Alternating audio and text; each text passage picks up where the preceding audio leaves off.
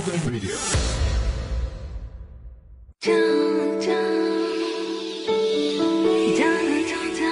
这是一段让你完全放松、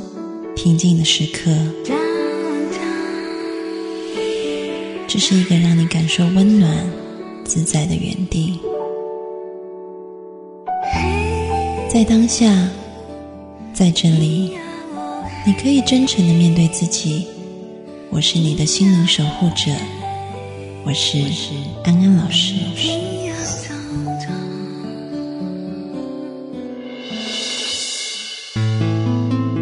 Hello，各位听众朋友，大家晚安，欢迎收听安心 So Good，我是安安老师。又到了每个周末夜晚和各位听众朋友在空中相会的时间了。这一周呢，我们要延续上一周的主题。上一周讲到一位来访者。他是一个青少年，那么这个青少年呢，可以算是一个天才的青少年。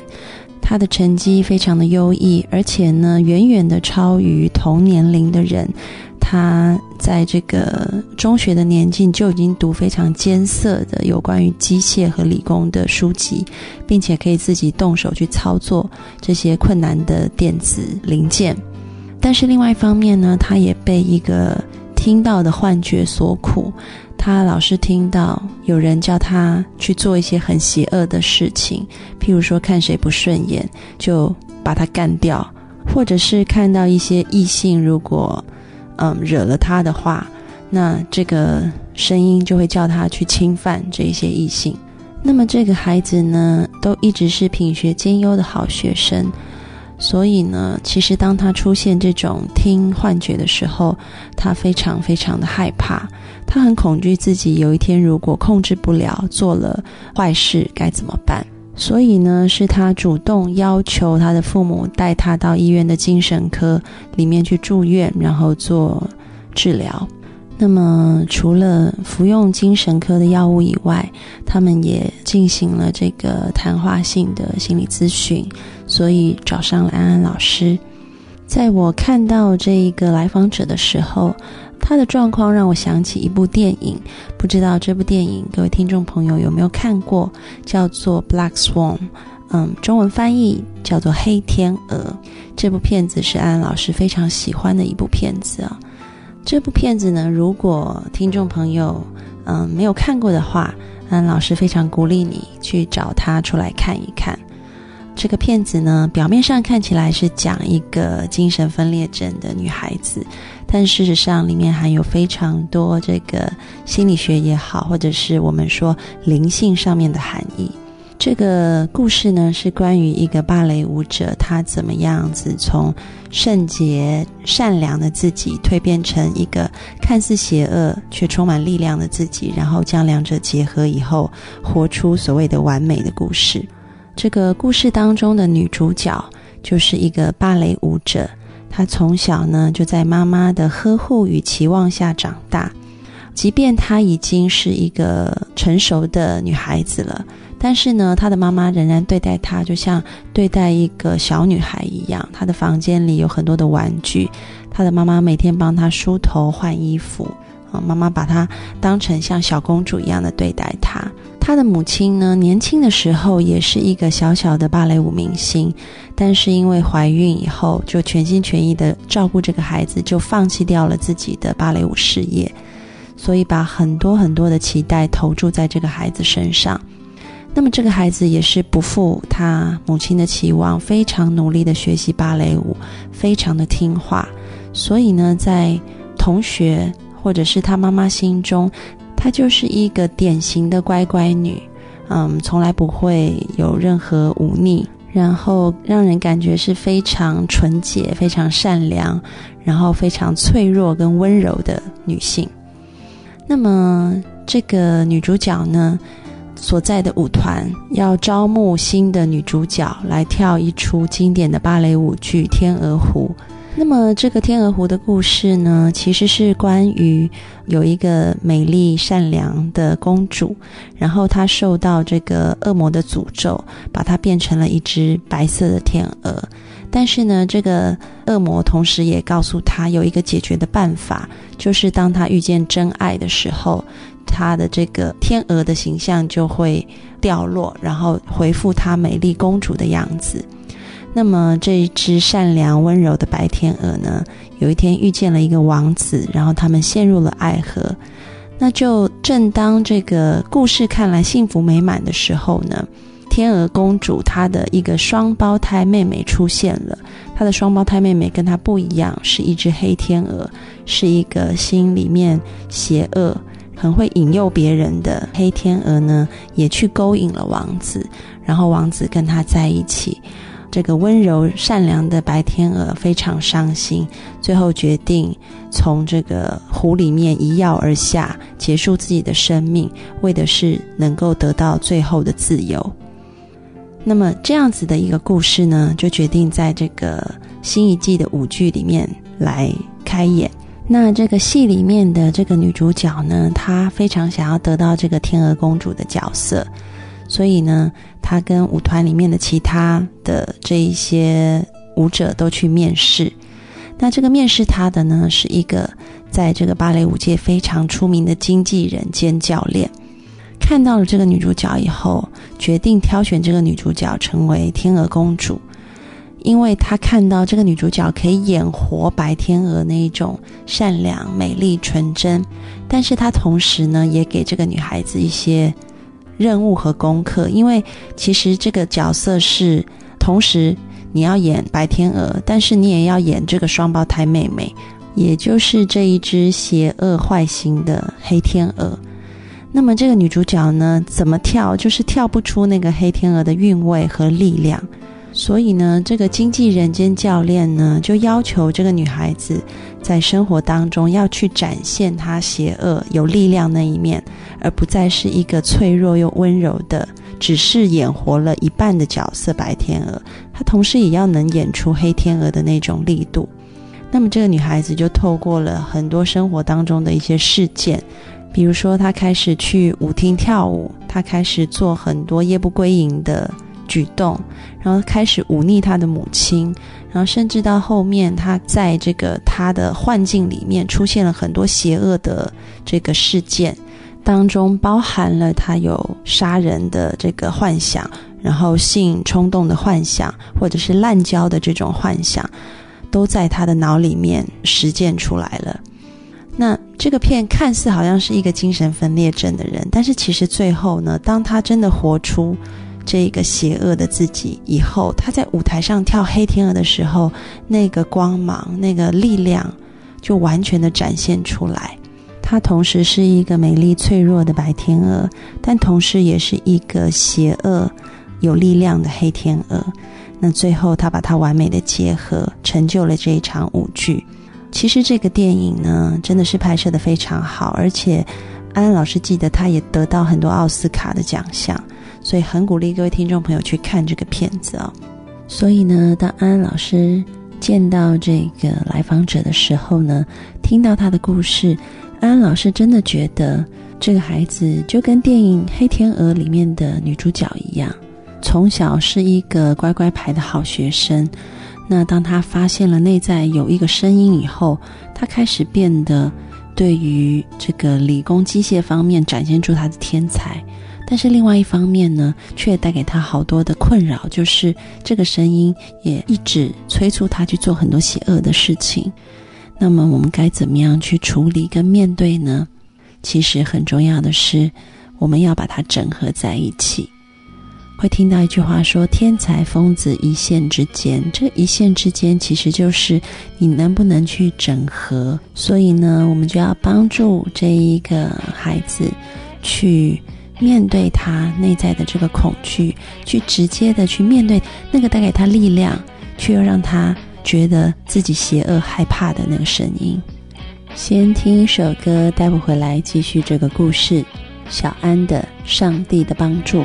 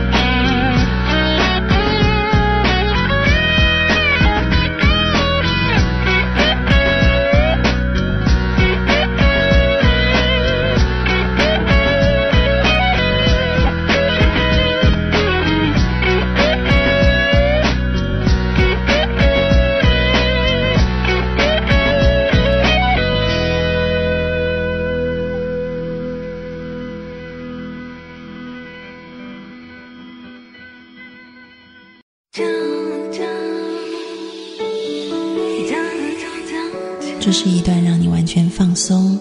平静的时刻。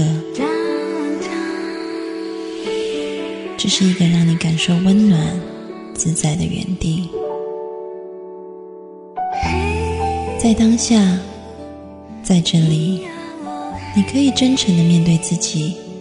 我是你的心灵守护者，我是安安老师。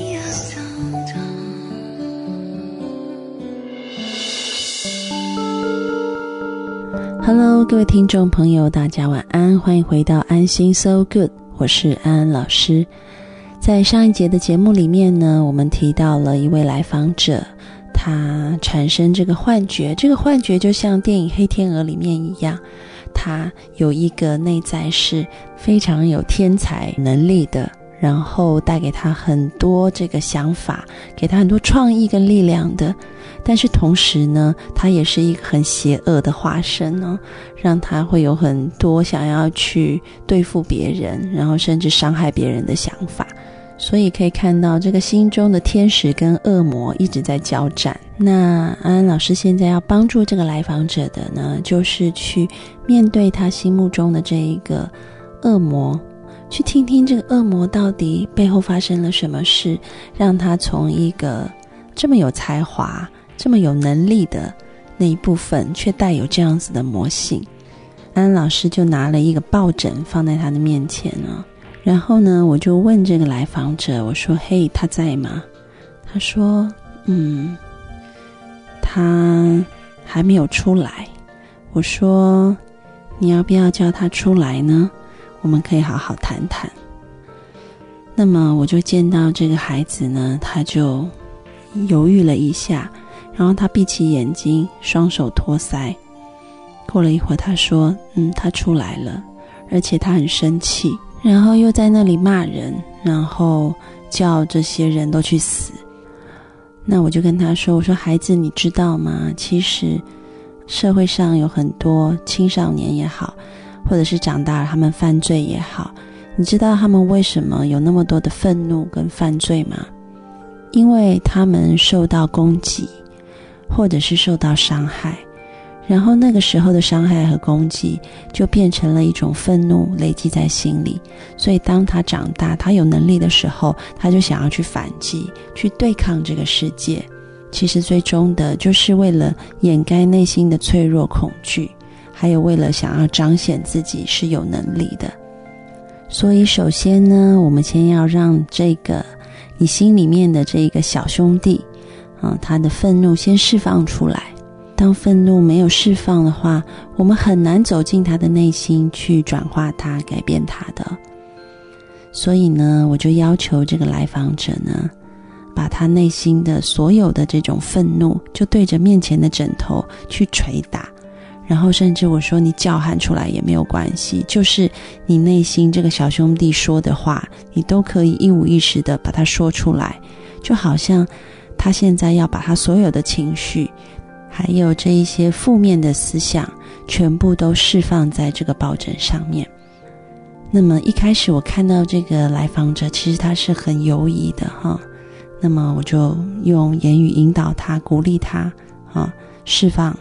代替这个小兄弟去把他对你说的话一五一十的说出来。如果有任何的肢体动作想要去攻击的话，就攻击这个抱枕。那么，我看到这个来访者，他开始，呃，本来是很小声的讲了那些很粗俗的话，然后渐渐的呢，声音越来越大，内容就越来越不堪入耳，然后开始做出很愤怒的击打的这个动作，在这个抱枕上面。那我就让他这样子发泄了一阵子之后呢，这个来访者的力气好像就有一点用尽了哈。那这个时候呢？他的攻击性，嗯，愤怒发泄了比较平和以后，也就是他真的这一个角色，这一个黑天鹅的角色，我们姑且称他为黑天鹅好了。这个黑天鹅他真的能够比较平和的听我们讲话的时候，那我想这个黑天鹅有这么大的愤怒，一定是以前的伤害，或者是有很多不好的经验造成的。所以我就跟他说：“小兄弟。”对不起，过去发生的事情，我没有陪在你身旁，所以让你受了这么多的委屈，让你必须生出这样子的魔性来保护你自己。现在你已经不再需要这样子去对抗这个世界了，你可以从这个地狱里面出来，因为我爱你，爱可以解决所有的愤怒。那么安安老师呢，就是代替了来访者他内心的另外一股势力，就是这个白天鹅啊，不断的对他内心的黑天鹅在讲这些话。然后呢，我就看到这个来访者的面孔，从一开始啊非常愤怒、扭曲，然后本来是很疲倦的，但是整个面孔仍然是扭曲的。然后到他开始放松了，然后这个放松里面。微微的透出了一点光芒，一些温暖在里面。那么安安老师就是不断的代替他内在的天使，去跟他内在的恶魔去做这样子的对话，就是重复刚刚的对话内容。那么等到他完全的这个放松下来以后，安老师也引导他回到他平常的这个状态里面，啊，就是这个平常是一个白天鹅的状态。然后呢，安老师就问他说：“嗯，下一次你的小兄弟又出来闹事的时候，你会怎么样对待他呢？”那么这个孩子就跟我说：“他说，嗯，我不会再像以前一样都不理他了，我也会告诉他，其实你不用再害怕、担心，不用再对抗别人，因为我会跟你在一起，我会保护你。”这个孩子是一个悟性很高的孩子啊，他其实看到安安老师这么做，他已经明白那是怎么一回事了。然后安安老师又问他说：“那你知道这个小兄弟他最需要的是什么吗？”这时候，这个孩子就跟我说：“嗯，他觉得他最需要的就是一个被注意到了、被关注到的一份爱。”那么安安老师就跟他说：“是啊，你做的太好了。你知道吗？以前有一位诺贝尔奖的得主，John Nash，他也是长期的被精神分裂的症状困扰，特别是幻觉的症状。”那他后来为什么还是可以得到诺贝尔奖呢？因为他学习如何跟他的幻觉和平共处，如何跟他内在的这个小兄弟和平共处。也就是说，当他出现的时候，你可以跟他说：“哦，我知道你在这里，我接受你的存在，我不否定你的存在，不去抗拒你你的出现。但是呢，另外一部分你出现了，我给你关注，但是我也不会被你牵着走。”不会，你说什么我就要听你的做什么，就像一个孩子，他可能吵着要吃糖不吃饭，你不用都听他的，你仍然保有你自己的主见，但是你还是会爱他，还是会关注他，一样的道理。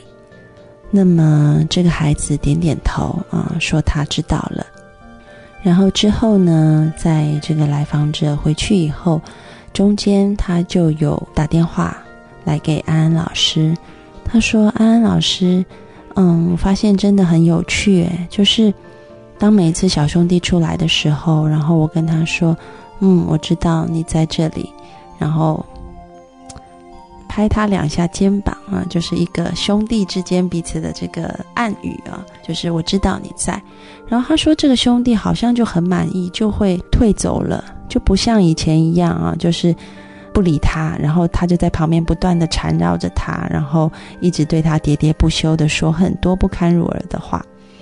他就说，他发现原来给他爱跟关注的时候，这样子的这个纠缠就越来越少了。那么安安老师也很为这个孩子感到高兴，